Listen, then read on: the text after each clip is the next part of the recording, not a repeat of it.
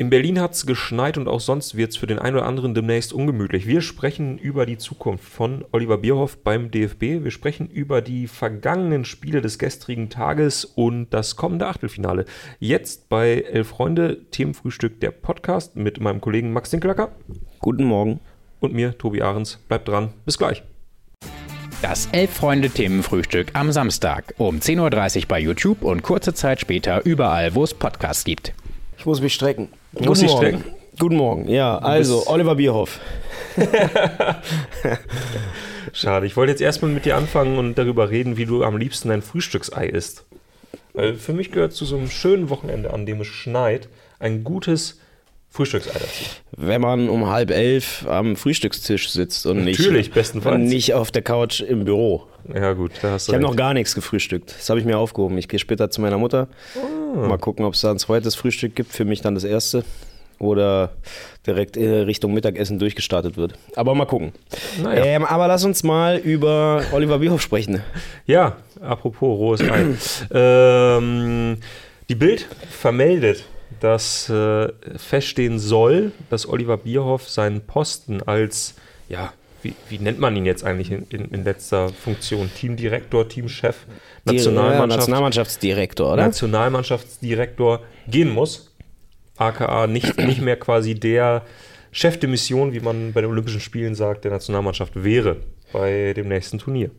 Ja, und es heißt wohl, es stünde eigentlich schon alles fest. Es also es gibt ja wohl kommende Woche, also ab übermorgen, wann auch immer genau, eine Art Krisengipfel, ne, wo äh, der neue Präsident oder der nicht mehr ganz so neue Präsident Neuendorf zusammen wohl angeblich mit Herrn Watzke und Herrn Flick und Herrn Bierhoff diese, dieses äh, neuerliche Desaster aufarbeiten will. Ja.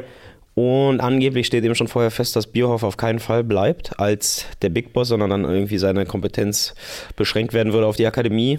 Ich kann mir Genau, vorstellen, wird dass da wenn das. Weiß ich nicht genau, ob er das dann wiederum mitgeht. Ist ja häufig so, ne, dass man Leuten was anbietet, wo sehr, sehr viel an Kompetenz eingebüßt wird und die Leute dann halt sagen, ja gut, ihr wollt mich offenbar nicht mehr haben, dann ziehe ich jetzt meinen Hut. Mhm. Ja, ziehe ich nicht meinen Hut, sondern hau ich ab.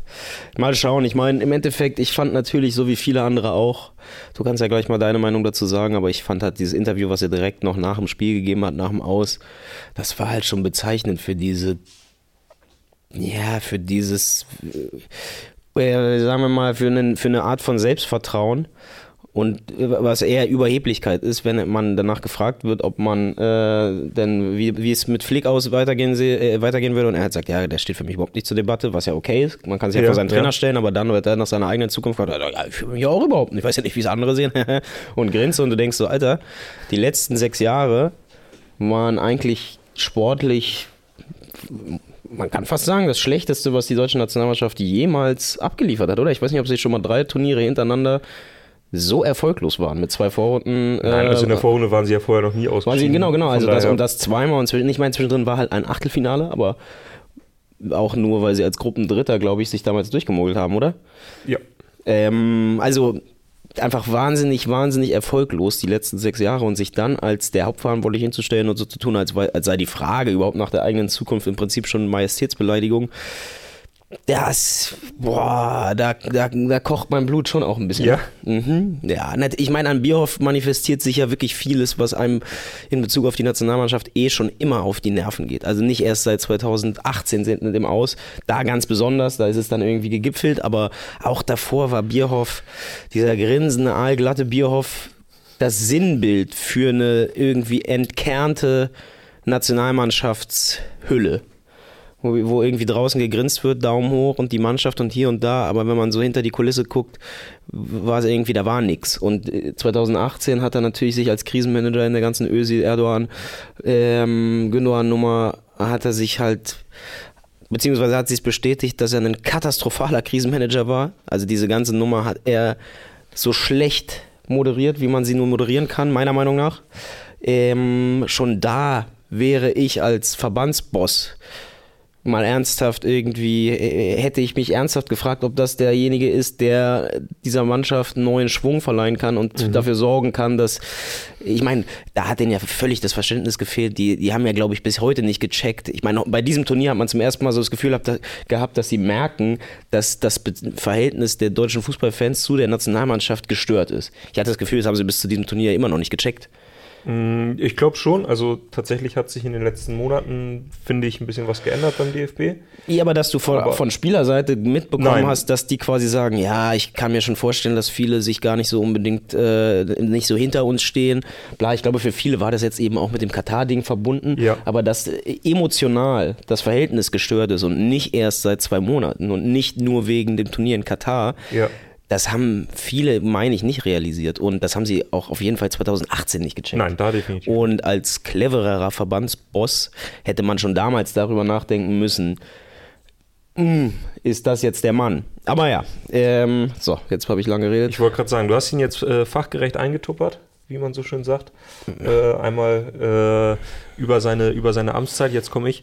Ähm, grundsätzlich gebe ich dir komplett recht was Bierhoff angeht in der, in der Außendarstellung. Also dieses Entkernte, dafür steht halt eben Oliver Bierhoff, der ja, was man mittlerweile, finde ich, fast ein bisschen vergisst, angefangen hat zusammen mit Jürgen Klinsmann und Joachim Löw und in dem Moment ja jemand war, der eine totale ungeahnte Begeisterung und Euphorie für diese Nationalmannschaft in diesem Land entwickelt hat. Mhm. Also als der DFB mal ne, unentschieden auf den Färöerinseln mal, mal ganz woanders stand. So. Ja, ja, voll. Mm. Das soll, ja, ja, da können wir auch noch gleich drüber sprechen, dass er natürlich ein großes Verdienst daran hat, dass Deutschland auch davor zehn Jahre lang absolute Weltspitze war.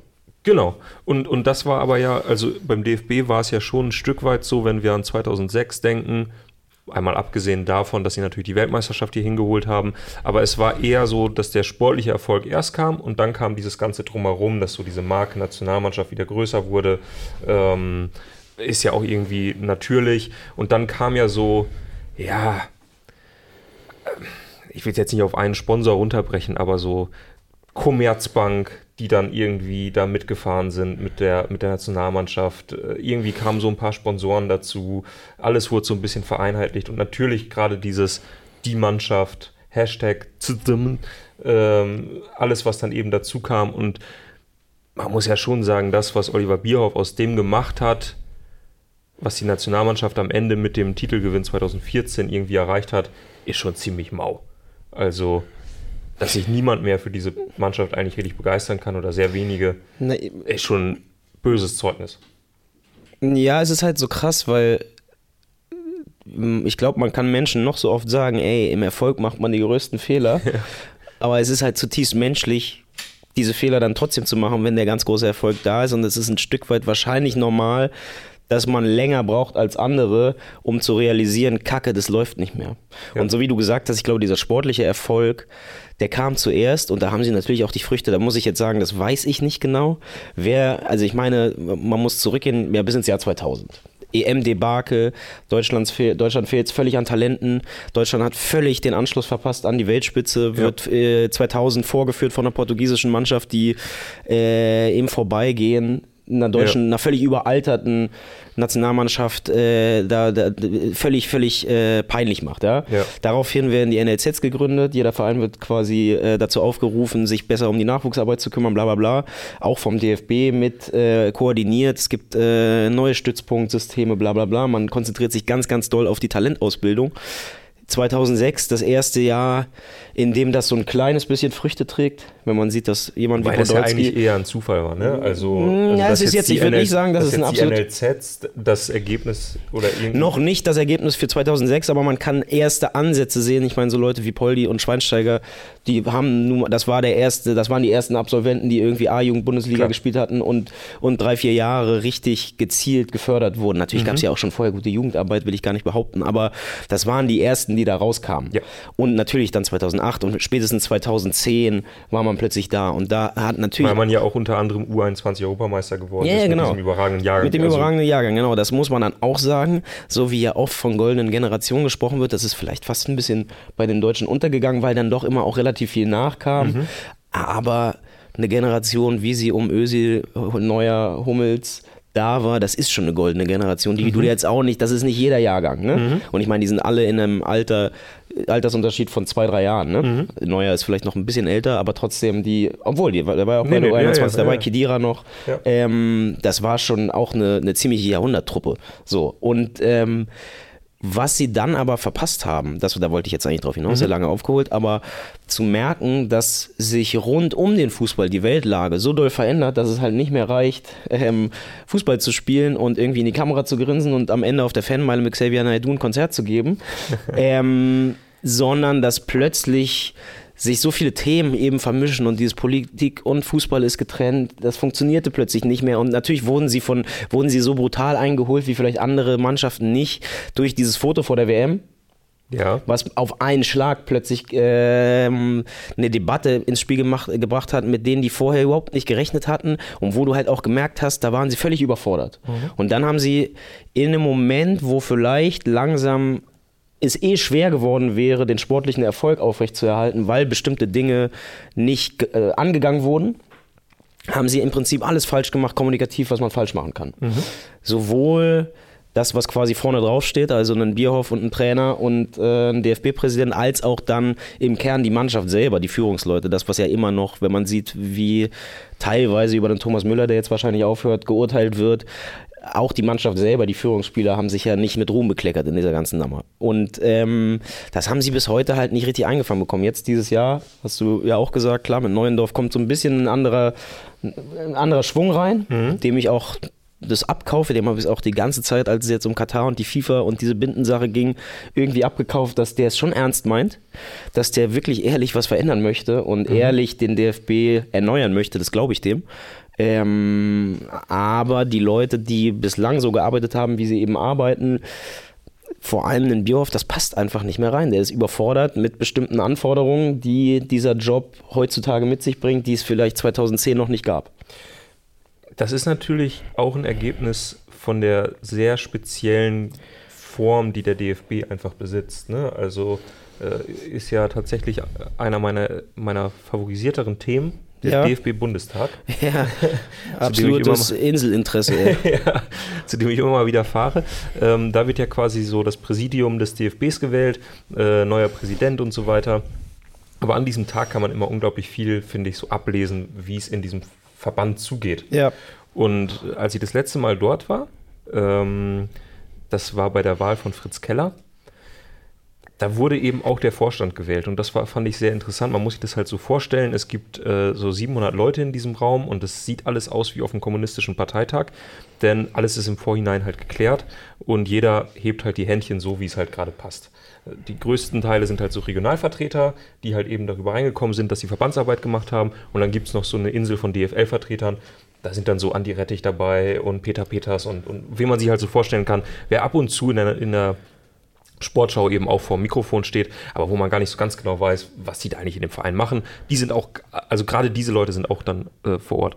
Und was ich da immer schon sehr interessant fand, dieses, dieser Vorstand des DFBs, der besteht halt zu einem ganz, ganz großen Teil aus Regionalvertretern. Also aus Leuten, die sich in ihrem Landesverband irgendwie nach oben gearbeitet haben. Mhm. Und aus nur so zwei, drei Leuten, von denen du genuin sagen würdest, die haben richtig viel Ahnung von Fußball. Nämlich Oliver Bierhoff. Also der halt Nationalspieler war yeah. und der, ne, ja. dass der einen Fußball-Sachverstand hat, das will ich ihm überhaupt nicht absprechen. Aber dadurch merkst du schon, dass er innerhalb dieses DFBs, innerhalb dieses Vorstands total in seiner eigenen Suppe kocht und natürlich sehr wenig mitbekommt, was so drumherum passiert. Und was ja auch lange ein Problem war eben innerhalb des DFBs, dass jemand wie Reinhard Grindel dort halt gewählt wurde und gar nicht verstanden hat, dass man eben aufpassen muss und dass man zusehen muss, dass man da auch eine Diskussion reinbekommt in gewisse Themen um überhaupt sich weiterzuentwickeln. Und was ich Oliver Bierhoff gar nicht absprechen will, und den Punkt möchte ich zumindest noch machen, dass er ja schon vor ein paar Jahren mal gewarnt hat und gesagt hat, nachdem die ganzen englischen U-Nationalmannschaften plötzlich alle Titel abgerissen haben, gesagt hat, ey, wir sind gerade in unserer Nachwuchsarbeit nicht so gut, wie wir sein sollten. Ja, ja. Und er ja ganz, ganz viel Druck gemacht hat, weil es damals diese Diskussion gab um die DFB-Akademie und dieser Rennbahn, die dort eben noch Ja. stand und es war nicht klar, kann die gebaut werden oder nicht. Er hat gesagt, wir brauchen das unbedingt, unbedingt, weil unsere Jugendarbeit ist nicht so gut. Und da kann man ihm natürlich den Vorwurf machen, hat er viel zu spät erkannt, nämlich erst in dem Moment, als England schon alle Titel gewonnen hatte. Ja, Aber das hat er natürlich gemacht und das vielleicht als allerletzter Punkt. Ich könnte mir tatsächlich vorstellen, dass Oliver Bierhoff das weitermacht. das weitermacht, weil es ist tatsächlich, so hört man, einfach ein Herzensprojekt von ihm. Und dieses Ey, Ding ist ja auch wie so ein Ufer. Vielleicht ist er ja dann ja auch genau dafür geschaffen. Was ich ja Genau. meinte, widerspricht dem gar nicht Nee, so, nee, finde ich, nicht. weil ich, das, was ich ja eher meinte, ist diese ganze Außendarstellung, wofür er ja nun auch leider Gottes echt einfach maßgeblich mitverantwortlich Ja. war, dass ihn da Entwicklungen überholt haben, wo du gemerkt hast, da kommt er halt nicht mit. Es gibt überhaupt keine klare Linie. Die Nationalmannschaft hat sich nie entschieden, wo wollen wir eigentlich richtig stehen. Ja. In den letzten Jahren wurden sie dann halt Getriebene, die immer versucht haben, mit minimalem Aufwand Leute zufriedenzustellen, wo aber alle Leute, die das gefordert haben, gemerkt haben, das ist eben irgendwie dann auch nicht ernst gemeint, bis es jetzt an den Punkt geht, wo man dann ja auch merkt, okay, sie können es jetzt eigentlich so richtig jemandem recht machen, können sie gerade gar nicht, das, Ja. weil sie es nicht mehr eingefangen bekommen und weil sie sich nicht selber von sich aus mal rechtzeitig überlegt haben, was, wer sind wir denn eigentlich? Für was Ja. wollen wir stehen? So, Punkt. Ja. Sondern das immer nur ein Reagieren war und ein Reagieren von Leuten, die sich halt lieber mit anderen Themen beschäftigen. Aber genau darauf wollte ich auch hinaus, wenn du dir den DFB einfach anguckst und siehst, wer da bis vor kurzem Ja, gehandelt hat. ja, genau. Siehst du diese, also man muss sich mit Ich- diesen Leuten gar nicht lange beschäftigen, man muss sich die einfach eine halbe Stunde angucken, dann ahnst du schon, die laufen eher hinterher, als dass sie Genau, genau. Man hätte, irgendwas aber ich, bestimmen. ich will auch gar nicht sagen, dass äh, ich, ich verstehe auch Leute, die sagen, ey, äh, ist mir auch zu viel Politik und bla und es ist immer noch eine Fußballmannschaft und das Mhm. ist jetzt nicht die deutsche, äh, ist jetzt nicht vom Auswärtigen Amt geschickt, sondern also ne, Ja. es, es ist immer noch eine Fußballmannschaft. Hätte man ja auch sagen können, dann hätte man natürlich viele Leute verprellt, aber hätte man zumindest irgendwie eine glaubwürdige Linie gehabt, wenn man gesagt hätte, ey, uns ist das alles scheißegal, macht ihr mal euer, macht ihr mal euer Zeug, aber äh, wir wollen hier nur Fußball spielen. Das hätte man ja machen können, wäre vielleicht jetzt nicht das Sympathischste gewesen, dann hätte man eine ganze Menge Leute ver verprellt, aber es wäre zumindest auch eine Linie gewesen.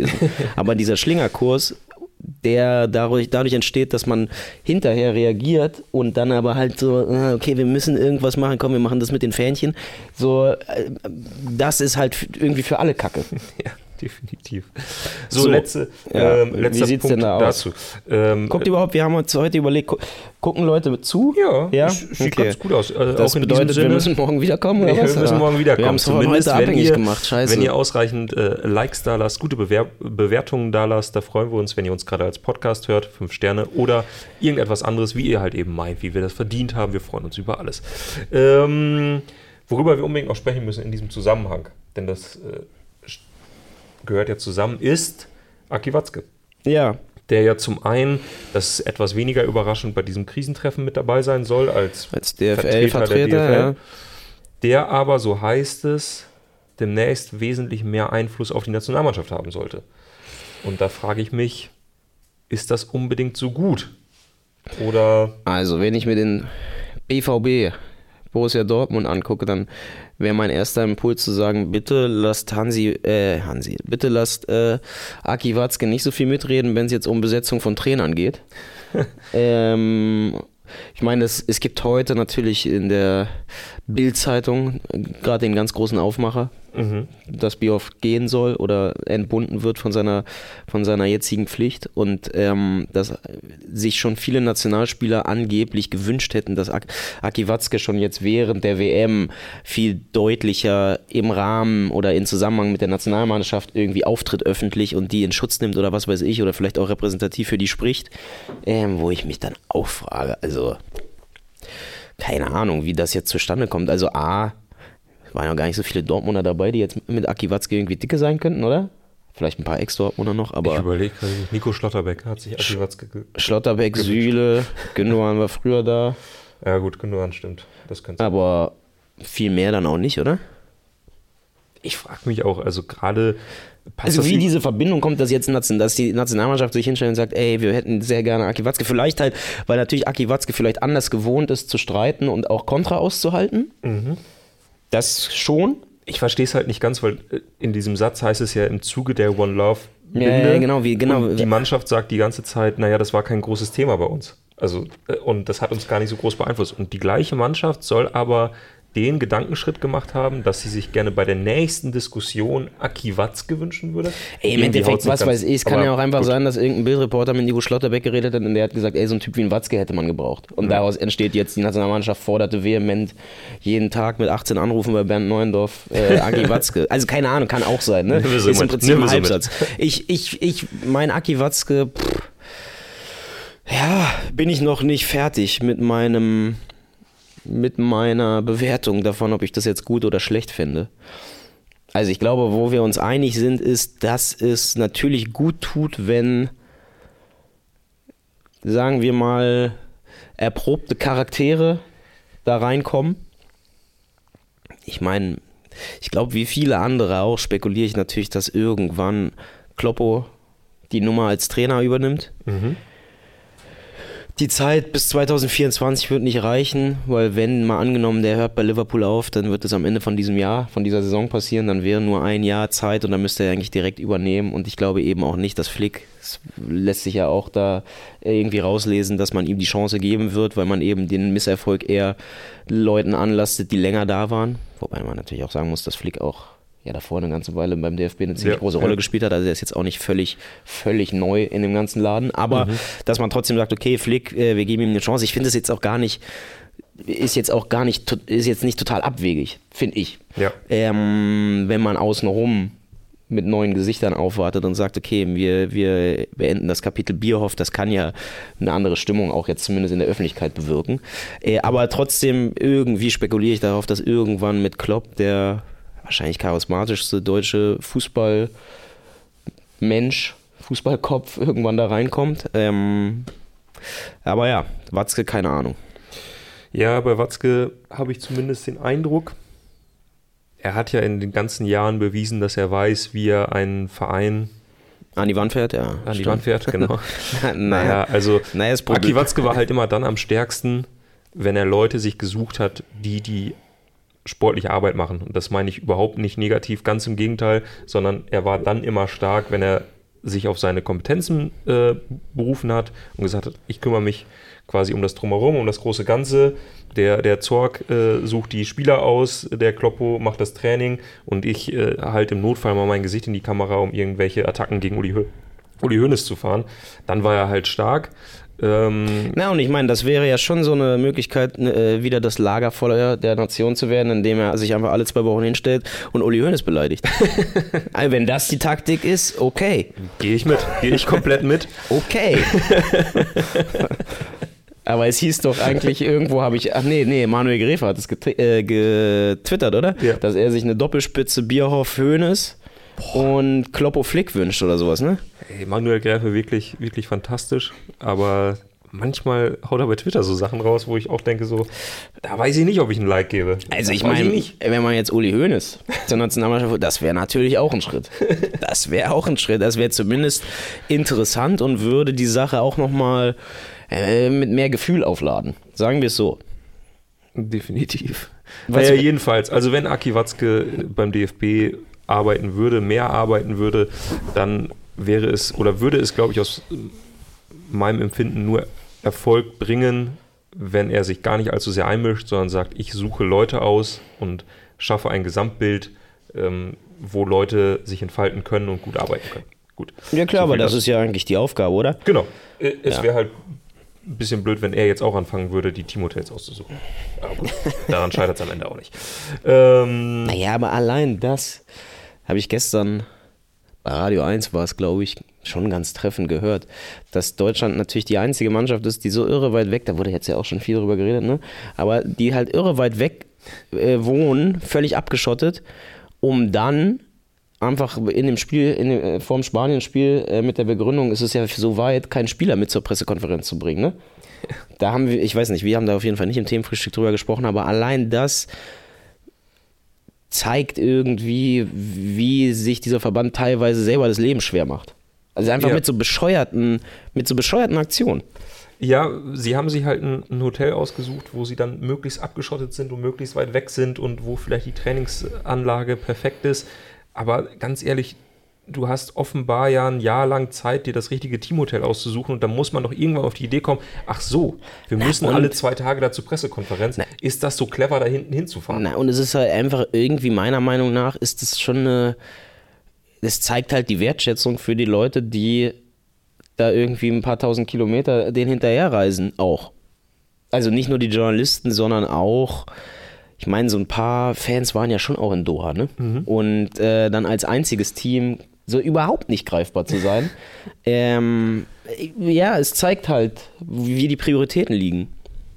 So, egal. Äh, genug DFB, Ja. genug Nationalmannschaft. Ich schlafe gleich ein. wenn Okay, ich zu ganz, lange ku- über die kurz noch, Michael, Nationalmannschaft ich will ein, zwei Kommentare aus der Community noch schnell vorlesen. Ja. Michael Westermann schlägt vor, Thomas Eichin sollte Bierhoff beerben oder Horst Held. Thomas Eichin. Ist der nicht wieder beim Eishockey? Glaub schon. Ähm, Thomas Eichin, Alter, ey. dann eine, glaube ich, eher ernst gemeint, ein eher ernst gemeinter Vorschlag von Hassler Horst Rüdiger. Hitzelsberger wäre in meinen Augen ganz cool für den Bierhoff-Posten.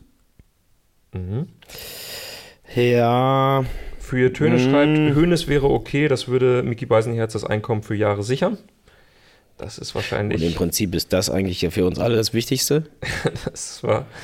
Ähm, und ansonsten sagt Laura Schindler, Lahm ist wirklich kein schlechter Name, aber der will in dieses System, glaube ich, nicht mehr rein.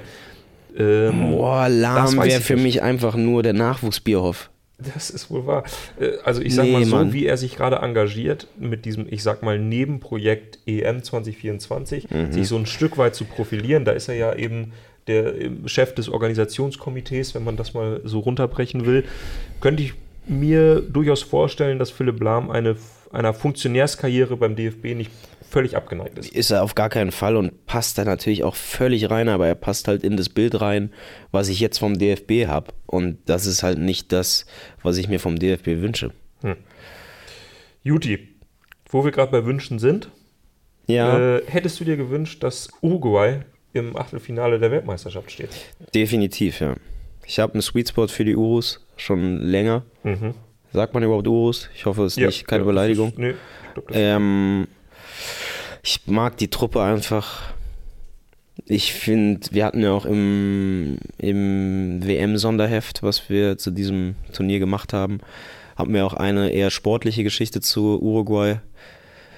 Das war ja schon vorher, irgendwie hat man das immer mal gehört, dass die irgendwie die höchste Quote an Profifußballern haben, wenn man es auf die äh, Bevölkerungsgröße bezieht, was ich immer schon irre fand, aber gar nicht genau wusste, warum. Und in dem Artikel ging es eben darum, wir haben einen Kollegen, der vor Ort war, ähm, der nochmal erklärt hat, wie dieses System funktioniert, was ja schon auch ein bisschen krass ist, dass die irgendwie von der Jugend, im Prinzip von den Minis an, halt die Leute scouten und schon auch ein bisschen drillen. Ja. Ähm, aber dass das halt einer der, äh, dass das halt irgendwie so völlig normal ist, dass es eben diesen sehr wettbewerbs- und sehr verbissenen Charakter schon in der Jugend hat, wo auch die Leute selber sagen, ja, ob es jetzt das Beste ist, keine Ahnung, aber es ist die einzige Chance, uns gegen Brasilien und Argentinien da irgendwie zu behaupten. Und Ganz kurze Frage, ist, ist es auch oder, oder liegt es auch daran, ähm, dass du einen Sweet Spot hast, weil du als Berliner ein bisschen fasziniert bist, dass ein Land mit drei Millionen Einwohnern, was also genauso groß ist wie Berlin, es schafft, Jahr für Jahr eine fähige Fußballmannschaft äh, bereitzustellen? Hot Take. Ich glaube, wenn Berlin eine eigene Nationalmannschaft aufstellen würde und man uns ein paar Jahre Zeit geben würde, ich glaube nicht, dass die, also ich glaube, die könnte auf jeden Fall mit vielen anderen Nationen mithalten, 100 Prozent. Man müsste es halt clever angehen. ja, aber müsste es clever angehen.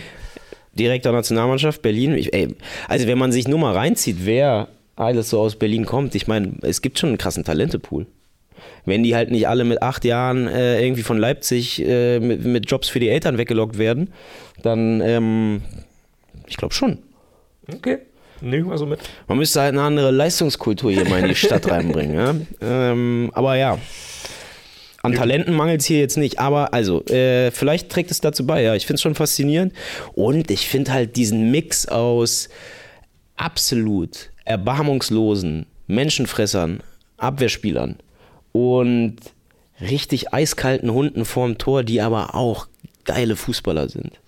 Die man halt so gleichzeitig lieben und hassen kann. Ja. Diese Kombination, die ist schon ziemlich einmalig. Das, das sehe ich genauso. Es ist so ein bisschen wie die Mexikaner, nur mit Boah, ne- nee, warte, völlig warte, warte. andere Qualität, ja.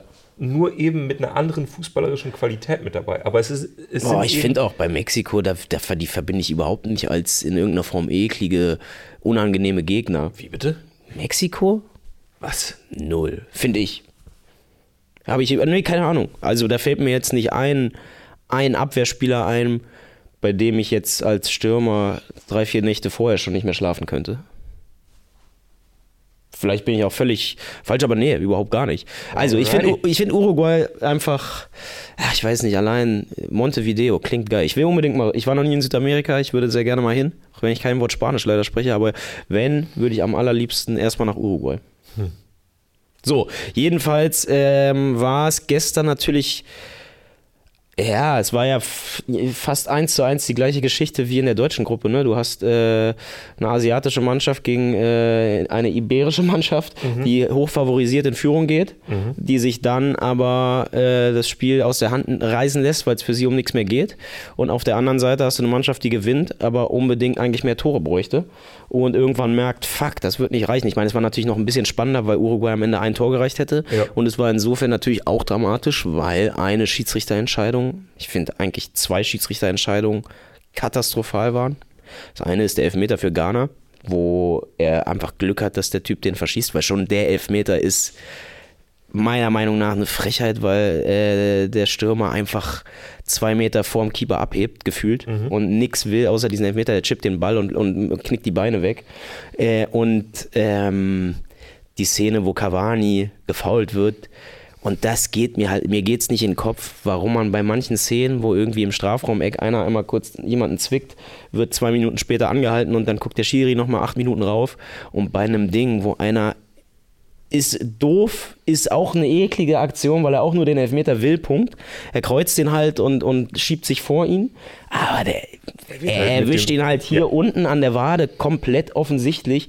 Das ist einer der klarsten VRR-Elfmeter dieses Turniers, meiner Meinung nach. Und dass ja. da nicht mal geguckt wird bei so einer Entscheidung, das ist ich meine, ich bin kein Fan davon, dass Leute nach dem Spiel auf den Schiri zu, äh, losgehen. Das habe ich zu oft selber in Berlin erlebt, finde ich auch ekelhaft. Aber na, ist so. Ich finde, ich kriege da immer Beklemmung, wenn ich das sehe, weil ich es ja. wirklich schon häufig, häufig, häufig erlebt habe. Aber dass diese Entscheidung eine Katastrophe ist, meiner Meinung nach katastrophal. Sehe ich auch so. In diesem Sinne nochmal liebe Grüße an unsere, unseren deutschen Vertreter. an unseren Mann in Doha. Naja, ich meine, es wurde ja auch immer betont, dass es war ja auch kein einfaches Spiel, viele Nicklichkeiten. Ich meine, ja. man muss mal dazu sagen, ähm, also so sehr ich äh, es äh, mich gefreut hatte, wenn Uruguay, auch weil der Aras Caeta, äh, den hatte ich schon länger auf dem Zettel, der spielt bei Flamengo ja seit ein paar Jahren, auch ja. geil, geiler, geiler Fußballer, mein diesjähriger Südamerika-Zehner-Crush. Aber ähm, war ja auch ganz geil zu sehen, dass Ghana für die es dann am Ende ja um gar nichts mehr ging, weil die hätten halt einfach zu viele Tore noch gebraucht, dass die dann halt am Ende Otto Addo eiskalt so Zeitspielwechsel macht, äh, weil einfach der Hass zwischen diesen beiden Nationalmannschaften anscheinend Generationen überlebt. Und äh, jetzt im Nachhinein, dass halt das Ghana die WM-Karriere von Luis Suarez mit Zeitspielwechseln beendet, obwohl es für die um nichts mehr geht, das ist natürlich schon auch einfach eine geniale Geschichte. Ja, das und ist wahr. es gab auch eine Szene in der ersten Halbzeit, glaube ich, wo Darwin Nunez, bei dem ich mich schon frage, wie man 80 Millionen für ihn ausgeben kann, aber ist wieder ein anderes Thema, ähm, wo der auch sehr leicht fällt. Was kein Elfmeter war, zu Recht. Aber wo Otto Addo, Otto Addo, muss man auch sagen, der, dem ist echt alles egal. Finde ich geil. Der hat ja schon nach dem ersten Spiel extrem über äh, die Schiedsrichterleistung, glaube ich, gelästert. Ja, ne? ja, ja. Wobei Und, da auch da durchaus mit Berechtigung. Genau, genau, genau, voll, ja, genau. Ja. Und wie er halt, da er ist so, man, einmal Kamera auf ihn und er. also ja, ähm, war insgesamt für Pfeffer drin. Ich würde mir eigentlich wünschen, dass ab jetzt alle vier Jahre WM Ghana, Uruguay ist irgendwie gesetzt, dass man den Turnierbaum nur daraus ausrichtet, dass die aller spätestens im Achtelfinale am besten schon am dritten Gruppenspieltag aufeinandertreffen. Ja, ja. gehe ich voll mit, unterschreibe ich sofort. Ansonsten äh, letzte, vielleicht auch positive Geschichte äh, an diesem Spieltag. Ähm, Maurizio Pochettino war im, äh, US, äh, im britischen Fernsehen Okay. Äh, in, in einer Expertenrunde. Und es gibt wirklich ein fantastisches Video von ihm, wie er sich darüber freut, dass äh, Heung-Min Son ins, äh, so. ins, ins Achtelfinale kommt. Die beiden lange zusammen gearbeitet bei Tottenham als Spieler, als Trainer. Ja. Und er freut sich wirklich, du merkst es wirklich von Herzen, wirklich von Herzen, dass sein ehemaliger Spieler es jetzt geschafft hat, seinen Traum zu erfüllen, mit Südkorea äh, in, in eine K.O.-Phase zu kommen. Ja. Und, und man muss ja auch sagen, nicht irgendwie mal, also klar, für Korea äh, freut es mich auch, muss ich auch sagen. Mein bester Freund äh, ist, dessen Mutter ist aus Südkorea, deswegen habe ich auch zu Südkorea schon seit der WM 2002, da war es natürlich das erste Mal, dass das so aufkam. Ja. So ein kleines Auge haben wir schon immer drauf. Und ähm, wie sie ins Achtelfinale einziehen, ist ja auch nicht irgendwie, sondern in der 90. Minute Eckball für Portugal und dann fährt halt Heumann-Son den Konter einfach völlig alleine und spielt es halt auch geil aus und dann auf, ich glaube, Wang, ne, der, der bei Leipzig war, war der nicht auch beim HSV? Ganz vorher? Nee, Ja, ich glaube wohl. oder? Bin mir relativ sicher. Ja. Oder? Na egal. Jedenfalls, ähm, nee, nee, nee, nee, nee, der war nicht beim HSV. Egal, der war bei Leipzig auf jeden Fall und ist jetzt, glaube ich, wieder in England. Und ähm, absolut genial von, von Son gespielt, auch komisch verteidigt, aber einfach genial von Son und wie sie dann zehn Minuten darauf warten müssen, dass bei Uruguay Schluss ist, ähm, war natürlich irgendwie trotzdem auch schön. So ist nicht. Naja. Er war beim HSV zur Laie. Das nur ganz schnell. Ah, okay. Ah, ah, doch, krass. Ja, bei dem dachte man ja eine Weile mal, ich glaube, genau, der, genau, der war doch bei Salzburg, oder? Ich glaube, der war bei Salzburg gut und seitdem kriegt das nicht mehr so richtig auf die Kette. Aber jetzt äh, seinen Moment gehabt und auch schön, es gibt ja immer diese Man of the Match Bilder, ne? wo diese komische Trophäe verliehen wird. Die, muss man ja sagen, irgendwie die Dichte an Leuten, die das gar nicht haben wollen, in den letzten Tagen war halt sehr hoch, ne? weil häufig Leute Man of the Match wurden wie Kai Havertz, die dann gerade ausgeschieden waren. Und es gibt so geile Bilder eben von Kai Havertz, dann auch vom Aras Keata, Kaeta äh, von Uruguay, der auch zwei, zwei Hütten gemacht hat. Oh. Und dann daneben aber den Wagen, der halt oberkörperfrei halt so posiert und dann siehst du so Kai Havertz, bei dem du denkst, ach du Kacke, ähm, der hat ja überall, das Letzte, was er gerade will, ist jetzt fotografiert zu werden mit so einer Trophäe. Ähm, ist schön, dass Oh äh, manchen Leuten diese Trophäe äh, was bedeutet und auch Spaß macht. Ja, ganz kurz, lass uns ein äh, schnelles Quiz machen. Ja. Äh, Ich nenne dir die Station und die Spiele von, äh, von Huang und du sagst mir die Tore. Boah, okay, ja. Ein- Einfach nur, du tippst schnell. Äh, 2015 bis 2020 äh, Red Bull Salzburg, 86 Spiele, 26 Tore. 28. Okay. Stark. Äh, dann ein Jahr äh, währenddessen 15, 16 beim FC Liefering zufällig gewesen. Achso, okay, das war quasi, er war zweimal dann bei Salzburg. Die 86 sind insgesamt Salzburg. Genau. Okay. genau. Äh, zwischendurch war er aber in Liefering zufällig. Ja. Vielleicht haben die was miteinander zu tun, weiß man ja, nicht. verrückt, habe ich schon häufiger gehört, ne? In einem Jahr 31 Spiele, wie viele Tore? Boah, das ist dann zweite Liga gewesen, ne? 31 Spiele, Ja, 11. 13. Ah, Ich wollte erst 13 sagen, kacke. Dann ein Jahr Laie beim HSV, Okay. die Bock auf ihn hatten. Die dachten, da, da können wir was machen. 20 Spiele, wie viele Tore? Welche Saison? 18, 19? Das war dann ja noch zweite Liga, das war schon zweite Liga, ne? Das war schon zweite Liga. 20 Spiele, Ja, 1. zwei. Ah, ich wollte zwei sagen. Ich wollte zwei sagen. So, und jetzt kommt äh, von RB Salzburg zu RB Leipzig. Seltsam. Ja, Irgendwie- auch da schon, kommt mir bekannt vor. Ne? Ja. Äh, eine Saison 2021, 20 Spiele, wie viele Tore? Eins. Null. also, du bist gut. Ich bin bislang vier, fünf, sechs Tore weg. Ja, und jetzt spielt er seit äh, 21 bei den Wolverhampton Mhm. Wanderers. 33 Spiele, wie viele Tore? Drei. Fünf. Insgesamt acht Tore weg. Ja, Nicht so aber schlecht. das war schon sehr, sehr gut. ja. Äh, okay, haben wir das äh, geklärt? Okay, ähm, dann müssen wir uns noch, ich, jetzt sind wir schon wieder eine ganze Weile auf Sendung, ne, aber wir müssen so zumindest noch einmal. Schweiz-Serbien. Ah, da müssen wir auch noch drüber reden. Das, Naja, das ist ein Problem, das habe ich nicht gesehen, äh, weil ich gleichzeitig meine Augen haben musste aus beruflicher Sicht bei Brasilien gegen Kamerun. Achso, okay, ja. Was wir, Aber- glaube ich, schnell abhaken können, oder? Kamerun Ja. gewinnt, 1-0, Brasilien äh, rotiert ähnlich wie Frankreich durch. Ja, Wa- Waren sie aber gut. auch ähnlich wie Frankreich sehr schlecht mit der B11? Nö, hat völlig ausgereicht, haben den Gegner eigentlich ähm, ja, kontrolliert, mussten nicht unbedingt. Ja. Und am Ende macht er in der Spielzeit Abu Bakar quasi aus dem Nichts ein Tor. Okay. Da war halt nur kurios, dass Kamerun hätte Serbien nochmal getroffen. Davon abhängig gewesen wäre, dass sie weniger gelbe Karten gesehen haben als die Schweizer. Okay. Und Abu Bakar sich mit dem Torjubel äh, das Trikot ausgezogen hat und sich die gelb-rote Karte abgeholt hat, was in der Fairplay-Wertung Hätte sie über die- über die Klippe geschubst. Und das hätte dafür sorgen können, dass Okay. sie äh, das nicht er erzielt hätten. Ich, Und ich sage Also, mal so, ich habe Schweiz-Serbien geguckt und die Schweiz und auch die Serben haben jetzt nicht unbedingt so gewirkt, als würden sie sonderlich darauf achten, wenig gelbe Karten zu kassieren. Also es gab Da am Ende was. eine Schubserei. Natürlich natürlich, wer, war dabei? Granit Xhaka? Ja, natürlich war Granit Xhaka dabei. Ähm, und das haben dann Bela Reti und Sandro Wagner erzählt, das hat man gar nicht auf den Fernsehbildern gesehen, zumindest im ersten Moment nicht, dass Zakaria angeblich irgendwo eine Kopfnuss verteilt Ja, hat. die habe ich gesehen. Ah, die hast du gesehen, okay. Ja. Äh, da hat später Christoph Kramer dazu gesagt, und da gebe ich ihm völlig recht, wenn sich da der VAR einschaltet und sagt, der Schiri guckt dir das nochmal an, dann gibt es da rot. Ja. Also es war nicht heftig, es hat dem äh, serbischen Gegenspieler definitiv nicht wehgetan. Ja. Aber wenn der Serbe in dem Moment umkippt und zu Boden geht und der VAR schaltet sich ein, dann war es das.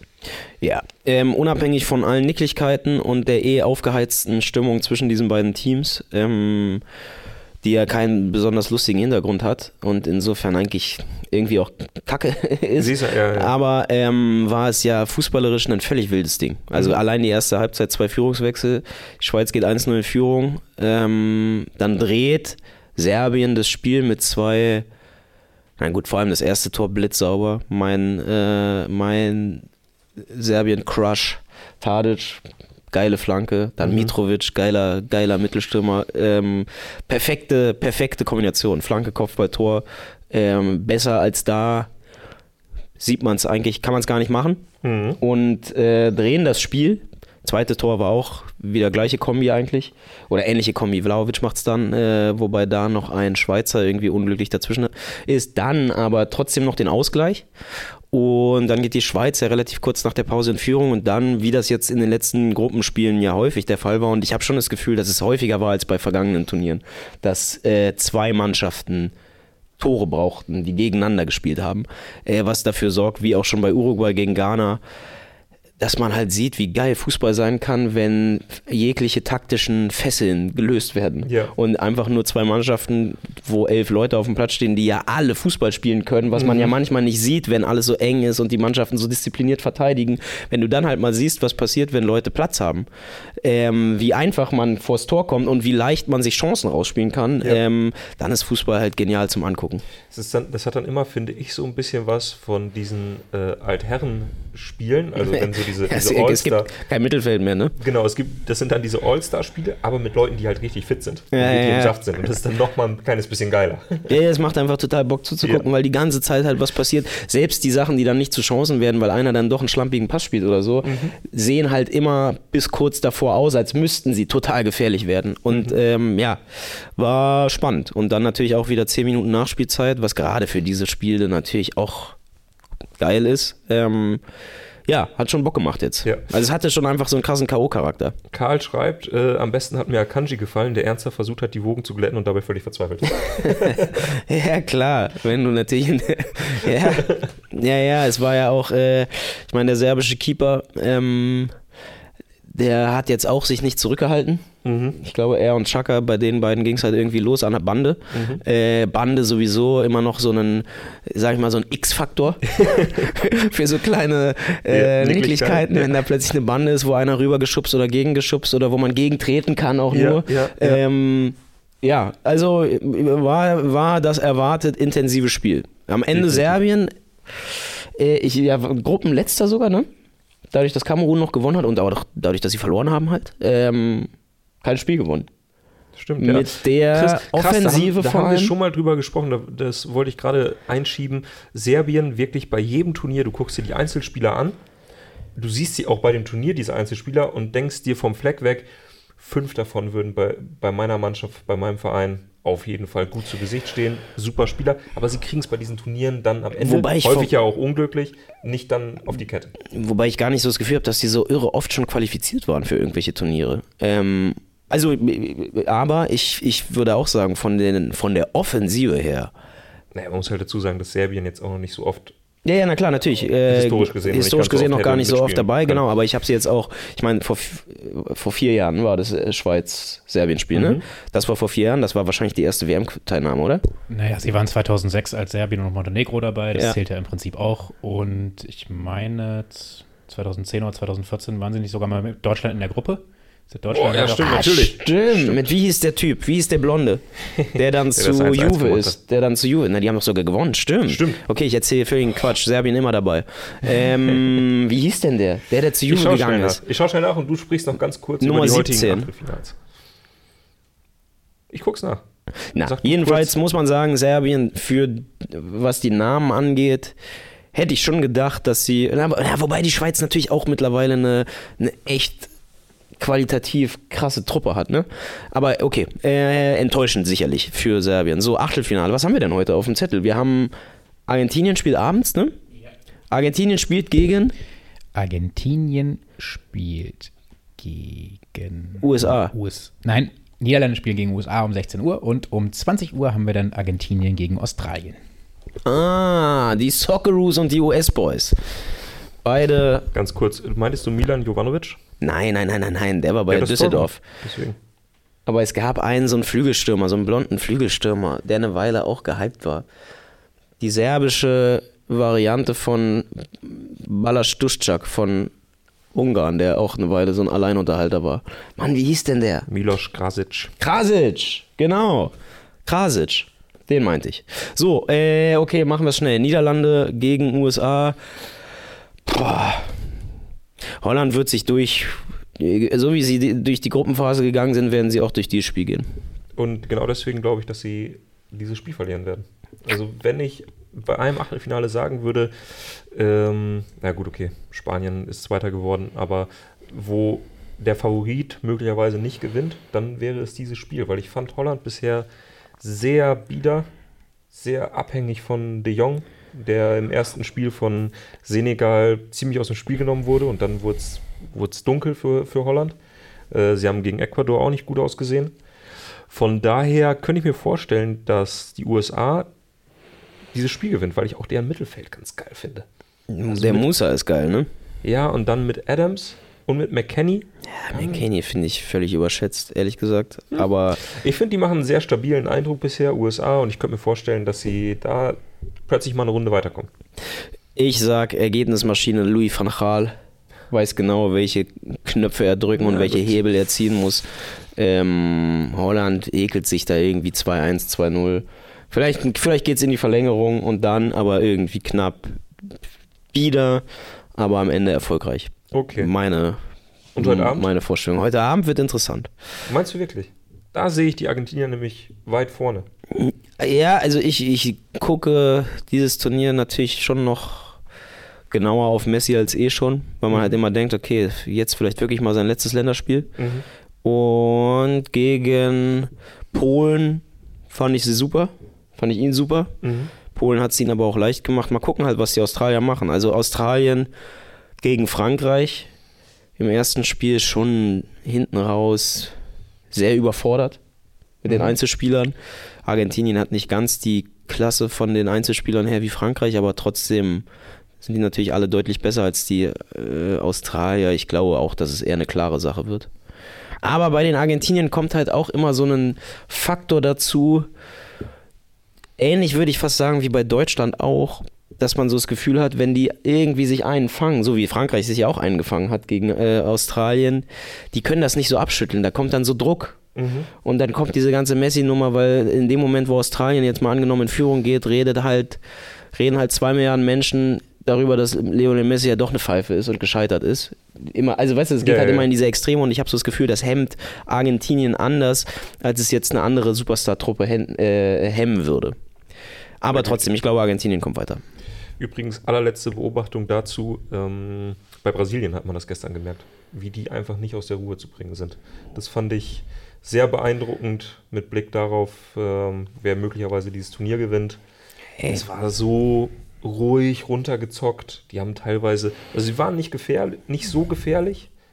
Was haben wir eben ja. auch mit der B11 gespielt. Aber sie haben auch eine Zeit lang wirklich die Kameruner vorgeführt. Ne? Also das war Anthony zum Beispiel. Auf, auf, da gab es mal in der ersten Halbzeit so eine Situation. Sein Gegenspieler hatte sehr, sehr früh eine gelbe Karte. Danach haben die eine Zeit lang nur noch über die rechte Seite gespielt. Anthony immer wieder versucht, ins 1 gegen 1 zu gehen und das Gelb-Rot zu holen. Es gab da zwei, drei Situationen, da hat er einfach nur, einfach nur Show gemacht. Und klar, sie war natürlich schon weiter, da spiel, spielt sich dann auch ein bisschen anders. Aber mit welcher Ruhe da die B11 gespielt hat, Eieiei, also. Ja, ist ja auch eben, wenn man sagt B11 und dann ist da ein Typ, für den Manchester gerade 100 Millionen gezahlt hat, ist ja Mhm. auch einfach halt krass. Ja, mit Frankreich sicherlich die Mannschaft, die mit Abstand am besten besetzt ist. So, Michael Westermann fragt, und ähm, das ist das letzte Kapitel des heutigen Themenfrühstücks, das Ersatzspiel unter Haching gegen Burghausen wurde abgesagt. Was Ja, passiert jetzt? Ich bin aufgeregt wie Sau. Das haben wir, das haben wir auch schon äh, gemerkt und wir sind natürlich, wir wären ja nicht das Themenfrühstück, wenn wir nicht direkt eine gleichwertige Ersatzoption parat hätten, Na klar. die da heißt. Babelsberg gegen Jena. Babelsberg gegen Jena. Babelsberg gegen Jena. Hier direkt vor der Haustür, könnte man sagen. Interessant, äh, interessantes Spielchen. Ich bin mal gespannt. Ich würde sagen, also es ist ein bisschen Schnee auch hier gefallen. Ja. Also ich meine, Unterhaching wurde ja abgesagt wegen Wetter, glaube ich, oder? Gibt keinen anderen Grund, oder? Wahrscheinlich. Also ich bin auch die ganze Zeit hier auf der Seite von Babelsberg 03 Weil unterwegs. ich sag mal so, eine Rasenheizung haben sie nicht. Ähm, insofern, ich sag mal zu 76 Prozent findet statt. Also laut babelsberg03.de ist es noch so. Und ich bin mir gar nicht sicher, ob sie vielleicht sogar da doch eine Rasenheizung haben. Sie haben ja mal dritte Liga gespielt. ja, aber ich glaube nicht zu der Zeit, wo das schon Ah. notwendig war. Oder Frauenbundesliga sogar, ob das mittlerweile da Vielleicht haben sie eine Rasenheizung, ich habe es einfach behauptet. Keine Ahnung. Weil ich würde denken nicht, aber vielleicht schon. Juti, was wir von euch wissen wollen, ist, wie endet dieses Spiel? Macht gerne mit, schreibt es gleich, nachdem dieses Video geendet hat oder ihr gerade den Podcast hört und dann auf YouTube geht, in die Kommentare unter dieses Video. Unter allen richtigen Ergebnistipps verlosen wir wie immer ein Heft, was in diesem Fall das aktuelle neue, die aktuelle neue Elf-Freunde-Chronik ist, mit den schönsten Bildern und den schönsten Texten aus dem vergangenen Jahr. Ähm, Best of Life Ticker, die Zitate des Jahres, ganz viele Fotos. Wir haben ein Interview mit Oliver Glasner und Markus Krösche zum Europapokalsieg und ähm, ja, alles weitere in diesem Heft. In diesem Sinne, äh, tippt das richtige Ergebnis und gewinnt. Und jetzt müssen wir noch kurz den Gewinner von gestern bekannt geben, war?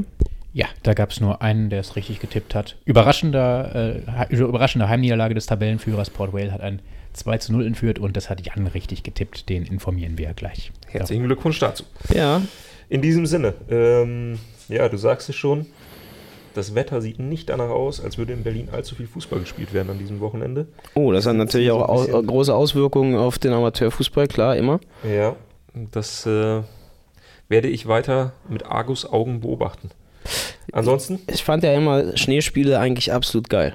ey, wir haben letztes Jahr mal einmal bei wirklich so 50 Zentimeter Schnee trainiert.